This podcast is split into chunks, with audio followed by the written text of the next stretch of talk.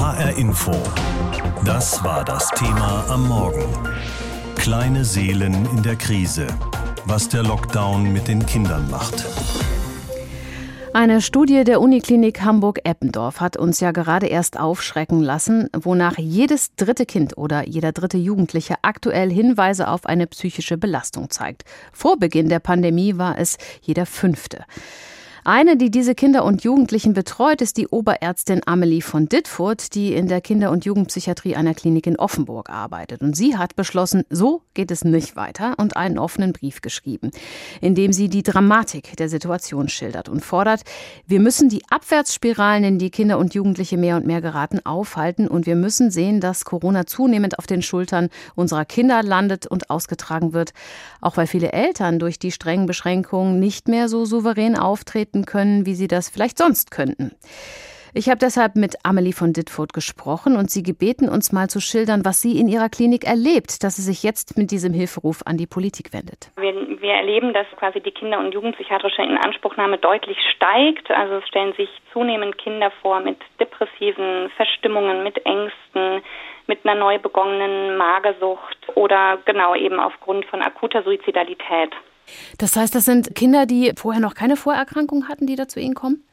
Teils, teils. Also es sind Kinder, die vielleicht vorher auch schon auffällig waren, aber es gibt auch Kinder, die bisher noch gar keinen Kontakt hatten mit Kinder- und Jugendpsychiatern oder Psychologen und die jetzt erst seit dem Lockdown Auffälligkeiten entwickeln, die letztendlich dann auch so schwerwiegend sind, dass man die als Krankheit bezeichnen kann. Woher kommt das? Was passiert da aktuell in den Familien dieser Kinder?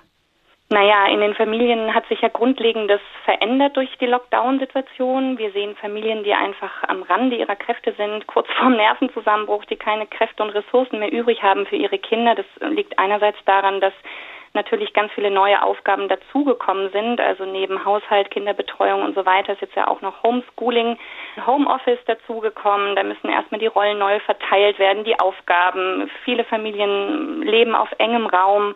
Da kommt es leichter zu Konflikten und das ist, sage ich mal, sogar in den besten Familien der Fall. Und dann gibt es ja die Familien, die auch vorbelastet sind, wo mhm. vielleicht ein Elternteil psychisch krank ist oder der Vater Alkoholiker ist oder jemand den Job verloren hat durch Corona oder sowieso schon in prekären Verhältnissen war. Und diese Kinder oder diese Familien sind natürlich ganz besonders belastet. Sie haben also jetzt äh, uns von diesen äh, schweren Fällen erzählt, Menschen oder junge Menschen mit Selbstmordgedanken. Ich kenne jetzt zum Beispiel aber auch Kinder, die das zwar doof finden, gerade nicht in die Schule oder zum Sport zu dürfen, aber ansonsten gut klarkommen. Was kann denn helfen, um die Corona-Einschränkungen für Kinder und Jugendliche abzufedern? Das, was Kindern Halt gibt, ist Struktur, also immer eine Struktur beizubehalten im Tagesablauf. Das ist ganz wichtig. Auch Rituale, die Kinder gerne haben oder gerne machen, Familienrituale, dass man sowas beibehält. Und ich würde schon empfehlen, dass die Kontakte, die erlaubt sind, dass man die auch real pflegt. Also im Moment ist es ja eine Person darf ja kommen dass man schon äh, schaut, dass man auch diese Kontakte tatsächlich hat, weil das einfach Lebenselixier ist, sage ich mal, für die Jugendlichen und auch für die Kinder.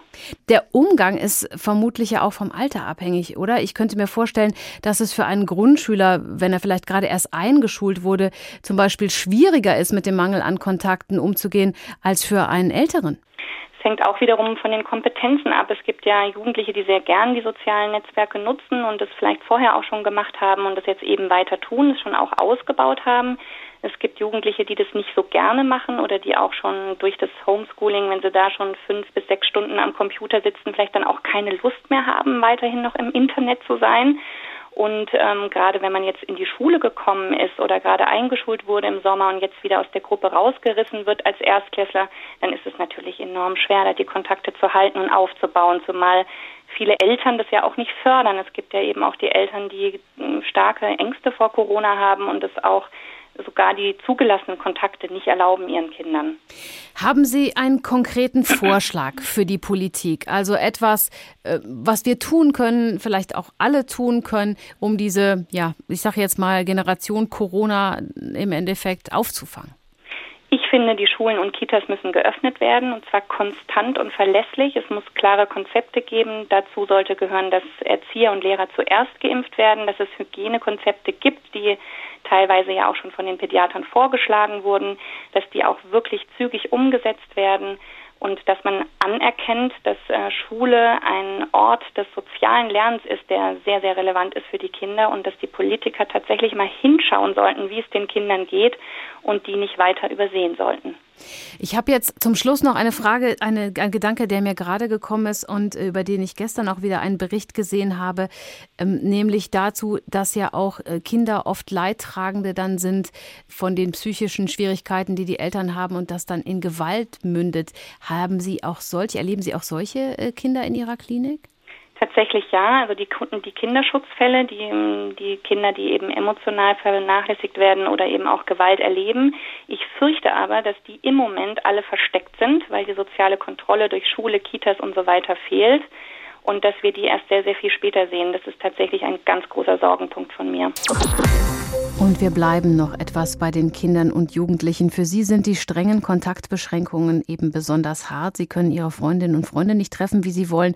Der Unternehmungslust sind generell Grenzen gesetzt und auch die Schule ist gerade kein Ort für Begegnungen. Es gibt Jugendliche, die sich ohnehin schon abkapseln und für Sozialarbeiterinnen und Sozialarbeiter in Jugendtreffs ist es jetzt besonders schwer, die zu erreichen. Versucht wird es trotzdem. Andrea Bonhagen hat im Jugendzentrum in Wiesbaden-Biebrich geguckt, was geht und was nicht. Celine ist 14 und hat einen Song über eine Welt ohne Probleme geschrieben, in die man sich hineinträumen kann. Egal ob groß oder klein, jeder redet auf dich ein. Du sollst dies nicht, sondern das. So macht das Leben keinen Spaß. In der Traumwelt kann man jedoch sein, Völlig andere Welt heißt der Song. Celine hat ihn im Tonstudio des Jugendtreffs aufgenommen und spielt ihn mir auf YouTube vor. Ich bin in einer völlig anderen Welt, anderen Welt. Ich bin in einer völlig anderen Welt, anderen Welt. Celine trifft sich gerade mit Sozialarbeiterin Benjola Kaplani. Sie wollen noch rausgehen, vielleicht an den Rhein. Auch möglich Fototouren, basteln, kochen und über Teenager-Probleme quatschen. Bei mir ist so meine Familie, also meine Mutter, meine Schwester und meine kleine Nichte, die ist fast drei jetzt, die wohnen da und das ist ein bisschen chaotisch meistens, weil meine Schwester ist älter als ich und ja, da gibt es sehr schnell Streit zwischen uns und so. Und deswegen ähm, gehe ich meistens gerne hierher. Einzeltreffs zwischen Jugendlichen und den Erwachsenen vom Jugendtreff gibt es seit März. Für Celine hat der Lockdown gute und schlechte Seiten. Jetzt hat man nicht so viele soziale Kontakte, mit denen man sich treffen kann und so. Und deswegen finde ich es ein bisschen doof, wenn man so alleine zu Hause ist. Die guten Seiten? Es gibt Marshmallow-Kakao mit Einhornstreuseln am Biebricher Rheinufer. Die Sozialarbeiterin Naila und Celine zeigen sich gegenseitig ihre Heimatorte Mainz und Biebrich. Und noch was. Dass man mit der Familie mehr Zeit verbringen kann und sich so die Bänder der Familie auch noch mehr zusammenknüpfen. Man kann sich glücklich schätzen, wenn man beide Elternteile hat oder einen, die sich liebevoll um einen kümmern. Deswegen finde ich das wirklich gut, dass man jetzt erst richtig merkt, dass, dass die immer für einen da sind, auch in so einer harten Zeit wie jetzt. Benjola Kaplani macht sich Sorgen um andere Jugendliche. Die, die Einzelgänger davor waren, die bleiben Einzelgänger. Und das ist natürlich traurig, die erreichen wir nicht. Und das ist halt die Gruppe, die am meisten das bräuchte. Die sind auch etwas älter. Sie ruft an, spricht über Essen oder Hausaufgaben, aber es sei wie ein Kontrollanruf. Ich fühle mich auch in der Rolle ziemlich unwohl. Dann denke ich mir, das ist eigentlich nicht so meins. Die Jugendlichen seien dann oft einsilbig, sagt auch Gabi Reiter, die Zentrumsleiterin. Das ist schwierig, die zu erreichen. Das tut mir auch leid, weil da eigentlich klar ist, die sitzen zu Hause fest oder sind halt wirklich in der Online-Welt verschwunden. Und das ist auch eine Sorge, die wir haben, dass wenn der Lockdown mal wieder vorbei ist, dass auch die vielleicht weggebrochen sind. Und das kann ja auf Dauer nicht die Lösung sein, dass die nur zocken. Ne? Reiter schätzt, dass bei etwa 50 bis 60 Prozent die Kontakte zum Jugendzentrum ruhen. Professor Nikolaus Meyer forscht an der Hochschule Fulda über soziale Arbeit und fürchtet Spätfolgen. Drastisch ausgedrückt könnte man sagen, die Folgen dieser verringerten Angebote werden wir als Gesellschaft in Anführungszeichen erst in einem Jahrzehnt spüren. Gabi Reiter vom Jugendzentrum Biebrich schätzt, für manche Jugendliche könnte es eine große Herausforderung werden, wieder einen geregelten Tagesablauf mit frühem Aufstehen zu finden. HR Info. Das war das Thema am Morgen. Kleine Seelen in der Krise. Was der Lockdown mit den Kindern macht. Ängste, Stimmungstiefs, Aggressionen. Je länger die Pandemie dauert, desto gravierender wirkt sich der Ausnahmezustand auf die Psyche vieler Kinder aus. Vor allem die Kinder, die ohnehin schon psychische Vorbelastungen haben, leiden extrem und mit ihnen die Eltern, die damit überfordert sind. Dazu kommt, dass sie zurzeit auch noch schwer Hilfe bekommen, weil Kliniken am Rand der Kapazitäten sind und Therapieplätze rar. Alexandra van de Poel hat mit zwei Familien gesprochen, die jetzt eigentlich dringend Hilfe benötigten. Noah war ja von klein auf ein bisschen anders war er immer. Noah ist anders. Aber warum? Diese Frage treibt Katrin und Dieter Specht schon länger um. Im Winter 2019 bekommt das Ehepaar die Empfehlung, ihren Sohn testen zu lassen auf Autismus. Vieles deutet darauf hin, dass der Achtjährige an dieser Entwicklungsstörung leidet. Sie können jetzt nicht sagen, wir fahren jetzt gleich zum Beispiel schwimmen. Sie müssen immer so einen Anlauf machen, dass der begreift, dass der Rhythmus anders ist als normal. Noah redet auch mit seinen Küchengeräten. Für ihn haben sie eine Seele. Symptome für eine autistische Störung. Um Noah angemessen zu helfen, brauchen die Spechts eine klinische Diagnose. Doch dann kommt Corona. Aufgrund der Hygieneregeln verlängern sich die Wartezeiten. Ein Jahr wird es dauern, bevor Noah eine Diagnose bekommt. Währenddessen verschlimmert sich die Situation zu Hause drastisch.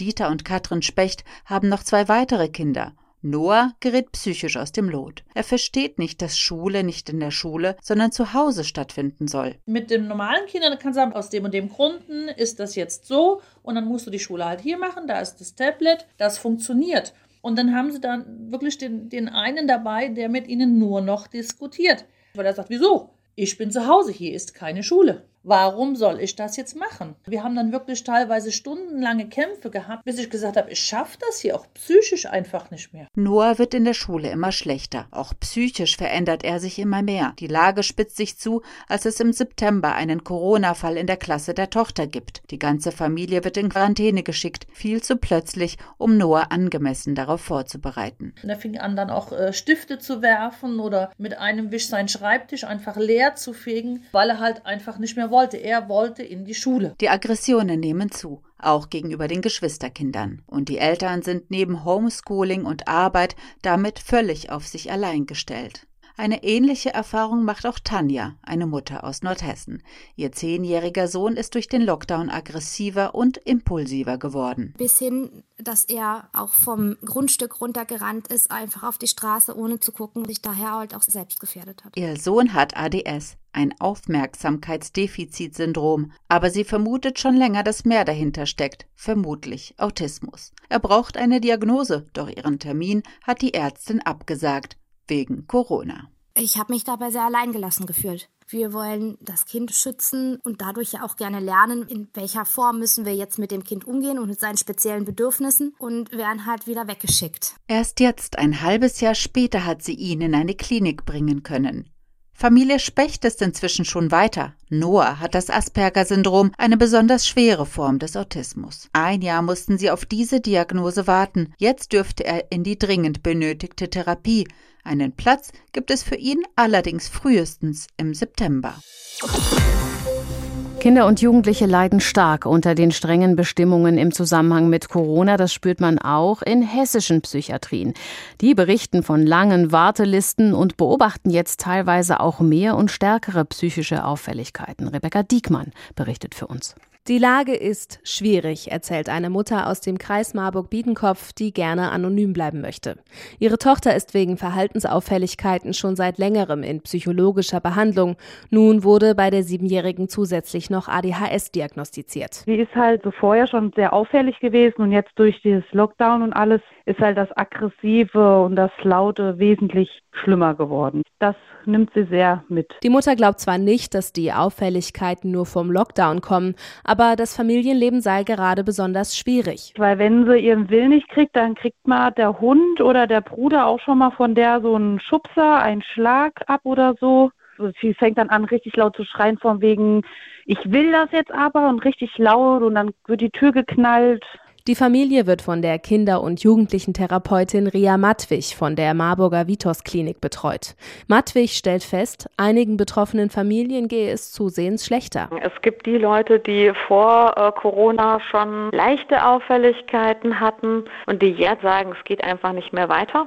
Es gibt die, die, die kommen und es geht schon gar nichts mehr. Also wir haben momentan relativ viele Aufnahmen letztendlich direkt aus der Erstdiagnostik in der Ambulanz, dass wir einfach feststellen, die Kinder sind schon so krank, da geht jetzt nicht mehr viel anderes. Statt Hilfe zu Hause geht es also gleich in die Klinik. Die Therapeutin erklärt, für psychisch vorerkrankte Kinder und Jugendliche seien die unsicheren Aussichten momentan besonders belastend. Manche seien auch seit Monaten komplett von der Außenwelt isoliert, etwa weil die Eltern große Angst haben oder zum Teil sogar selbst psychisch krank sind. Einige seien seien komplett abgetaucht und nur noch schwer erreichbar. Auch die körperliche und psychische Gewalt nehme ihrer Wahrnehmung nach zu. Also dass berichtet wird, mir gehen halt die Pferde durch, wenn wir uns jetzt schon zum 15. Mal über dieselbe Homeschooling-Aufgabe streiten, ja, dass dann halt auch mal jemand erzählt, ja, äh, dann habe ich dem halt eine geknallt, ne, dem Kind, weil ich kann auch nicht mehr. Das wird mir von Familien berichtet, die ich schon länger betreue oder von Familien, wo gar nichts mehr geht aber mir wird ja auch nicht alles erzählt. Statistisch gesehen lassen sich derzeit noch keine erhöhten Suizidraten für die Pandemie feststellen. Suizid ist bei Jugendlichen in Deutschland die zweithäufigste Todesursache. Suizidversuche werden nicht statistisch erfasst. Ich habe das Gefühl, hier kommen ganz viele her mit ganz viel Druck, die ganz, ganz kurz vor einem Suizid stehen.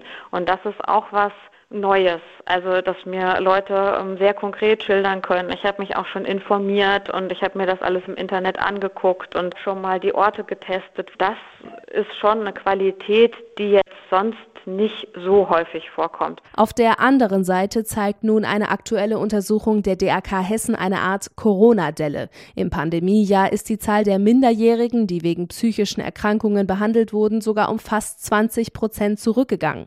Auch die Kinder- und Jugendpsychiatrien des Universitätsklinikums Gießen-Marburg und der Uniklinik Frankfurt teilen mit, während die ambulante Betreuung vor Ort oder telefonisch weiterläuft, sind die stationären Behandlungsmöglichkeiten derzeit eingeschränkt aufgrund der Corona Corona-Maßnahmen. Und die Wartelisten seien gerade lang. Der SPD-Politiker Heinz Hilgers ist seit 1993 Präsident des Deutschen Kinderschutzbundes und in dieser Eigenschaft ist er heute unser Gesprächspartner. Guten Tag, Herr Hilgers. Ja, guten Tag. Was bekommen Sie mit? Worunter leiden Kinder im Corona-Lockdown am meisten? Also für Kinder ist sehr wichtig, dass sie auch mit gleichaltrigen Kindern zusammenkommen, dass sie Kontakt haben, sich reiben können, immer nur mit Menschen zusammen zu sein, mit ihren Eltern, äh, mit Erwachsenen, die ihnen in allen Belangen überlegen sind, die stärker, größer, intelligenter, auch viel mehr wissen als sie, mächtiger sind, das schadet ihrer Entwicklung. Sie brauchen ganz dringend den Kontakt zu anderen Kindern. Sie brauchen frische Luft, sie müssen spielen können draußen, auch auf Spielplätzen sich mit anderen treffen können. Bewegung ist sehr wichtig, gerade auch für Kinder, die in beengten Wohnverhältnissen leben.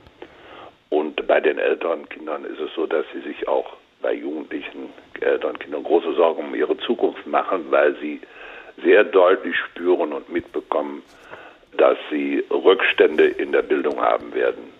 Nun auch am Ende des Jahres. Ja, nun reden Kinder ja nicht immer über das, was sie bedrückt, sondern leiden oft still vor sich hin. Für die Erwachsenen heißt das, sie müssten gerade jetzt besonders aufmerksam sein. Welchen Eindruck haben Sie denn aus Ihrer Arbeit an der Spitze des Kinderschutzbundes? Wird der seelischen Gesundheit von Kindern im Moment zu wenig Beachtung geschenkt?